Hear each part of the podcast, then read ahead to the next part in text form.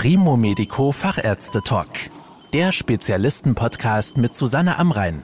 Medizin für die Ohren. Ein Riss des vorderen Kreuzbands gehört zu den häufigsten und leider auch zu den schwerwiegendsten Verletzungen des Kniegelenks. Wie man einen Kreuzbandriss erkennt und wie er am besten behandelt wird, darüber spreche ich heute mit Professor Markus Hofbauer. Er ist Facharzt für Orthopädie und Traumatologie, für Unfallchirurgie und Sporttraumatologie mit Diplom der Österreichischen Ärztekammer für Sportmedizin und leitet das Ordinationszentrum Arthro Wien in Döbling.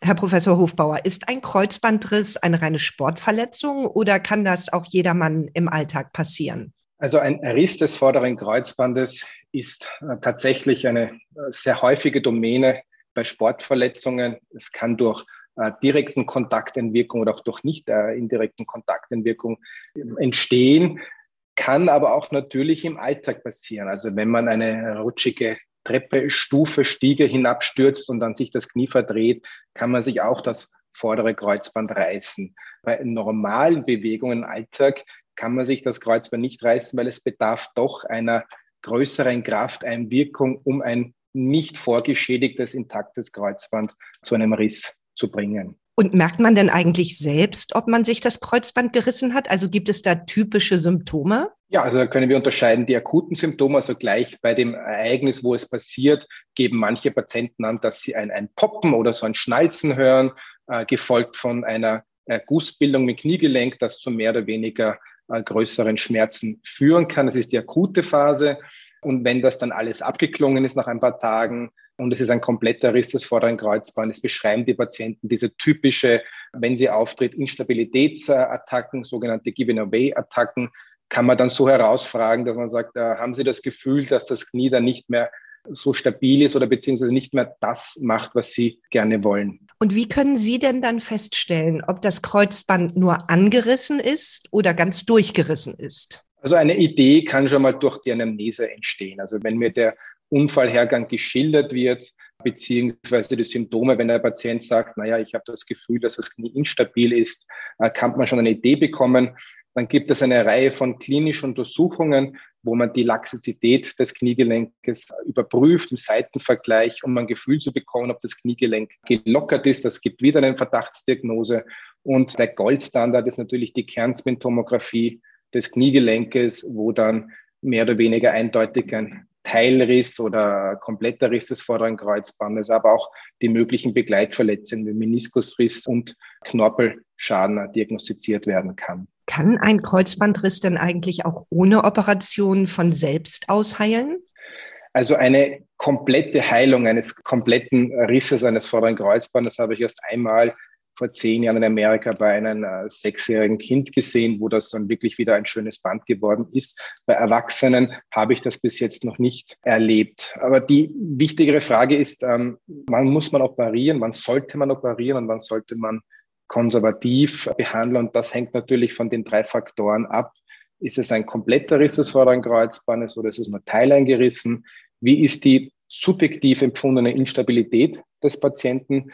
Und was sind die persönlichen, vor allem sportlichen Anforderungen des Patienten. Wenn denn tatsächlich eine Operation ansteht, wie gehen Sie vor? Also wird das Kreuzband wieder angenäht oder wird es ausgetauscht? Also die Naht des gerissenen Kreuzbandes ist nichts Neues. Das hat man früher schon häufig probiert und es hat zu keinen guten Ergebnissen geführt. Ich nehme mal an, dass es dadurch geschuldet ist, dass das Nahtmaterial und die Fixationstechniken damals noch nicht sehr ausgereift waren. Das hat jetzt alles wieder so ein bisschen an Mode gewonnen, weil natürlich die Nahtmaterialien und, und äh, Fixationstechniken an Qualität zugenommen haben. Aber da muss man sehr vorsichtig sein. Bei einer Naht eines gerissenen Kreuzbandes gibt es eigentlich sehr harte Kriterien. Also das sollte man nur anwenden, wenn der Unfall nicht länger als zwei äh, Wochen her ist wenn es sich um einen proximalen Ausriss des vorderen Kreuzbandes vom femoralen Ansatz handelt und auch wenn der Synovialschlauch nicht eingerissen ist. Das sind Indikationen, dass man ein Kreuzband nähen kann. In anderen Fällen ist ein kompletter Austausch des vorderen Kreuzbandes möglich. Und womit tauschen Sie das gerissene Kreuzband aus?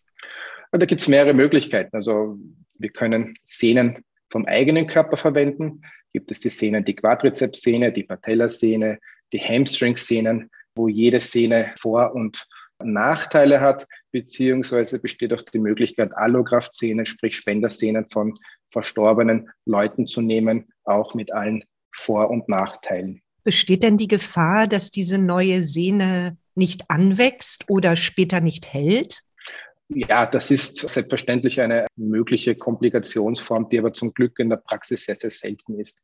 Aber die Rekonstruktion des vorderen Kreuzbandes ist ein mehr oder weniger großer Eingriff, der viele Komplikationsmöglichkeiten birgt. Aber wenn man die Prinzipien versteht, kann man sehr, sehr viele mögliche Komplikationen von vorhinein relativ gering halten. Zum Beispiel ist der Zeitpunkt, wann man ein Kreuzband operiert, sehr, sehr wesentlich. Denn wenn man in der akuten Entzündungsphase, wo das Knie geschwollen ist mit großem Erguss, beziehungsweise nicht bis 110 Grad abbiegbar ist, kann es zu einer sogenannten Atrophibrose, also generalisierten Vernarbung des Kniegelenkes nach erfolgten Eingriff kommen, wo dann die Beweglichkeit eingeschränkt ist und ein möglicher Zweiteingriff möglich ist. Früher hatte man sehr, sehr viel Respekt vor möglichen Infektionen.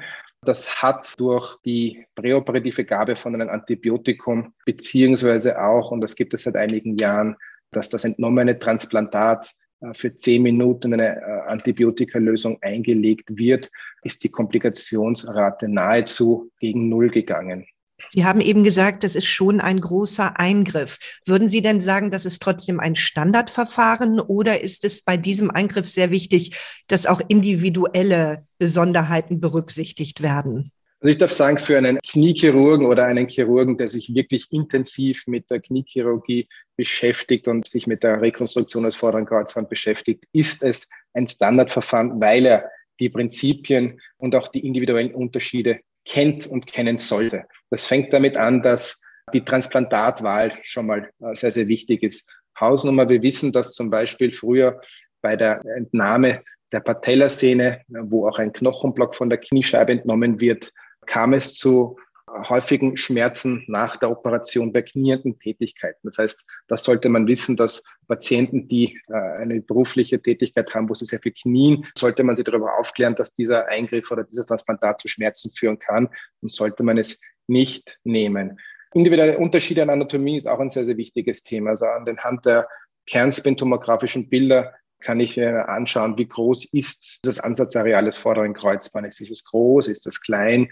Und das kann auch dazu entscheiden, dass ich sage, okay, diese Sehnen könnten vielleicht zu kurz beziehungsweise nicht dick genug sein. Äh, vielleicht sollten wir doch dann die eine oder andere Sehne nehmen, die dieses Kriterium dann besser erfüllt. Und wie belastend ist so eine Kreuzband-OP für die Patientinnen und Patienten? Also wenn wir den aktuellen Eingriff selbst, die Operation hernehmen, der im Schnitt 45 bis 16 Minuten dauern, ist dieser einerseits durch den Fortschritt der Narkosemittel beziehungsweise durch die Anwendung von minimalinvasiven chirurgischen Techniken nicht sehr belastend, sodass äh, wir diesen Eingriff auch problemlos tagesklinisch durchführen, beziehungsweise die Patienten die Klinik nach einer Nacht verlassen. Die andere Sache ist sicherlich, dass das Kreuzband neun bis zwölf Monate Zeit braucht, bis es komplett geheilt ist. Das heißt, die Nicht-Ausführung oder die, die Möglichkeit, dass man einen Sport für neun bis zwölf Monate nicht ausführen kann, kann dann mehr oder weniger äh, psychisch selbstverständlich belastend sein. Wie geht es denn nach dem Eingriff für die Patientinnen und Patienten weiter? Sie sagten, vielleicht können die schon am selben Tag oder am Tag danach aus der Klinik wie sieht das weitere Programm für Sie aus? Wie schnell kommen die wieder auf die Beine? Das hängt sehr von den äh, Begleitverletzungen an. Nehmen wir einen reinen Riss des vorderen Kreuzbandes ohne Meniskus oder knappe Begleitverletzungen, ist es so, dass wir ab dem ersten postoperativen Tag äh, mit einer Teilbelastung des Beines mit zwei Unterarmstützkrücken bis zur Nahtentfernung, sprich am zwölften postoperativen Tag anfangen. Danach ist eine Vollbelastung möglich. Zwischen der zweiten und dritten Woche fangen wir auch schon an, mit dem Ergometer zu trainieren.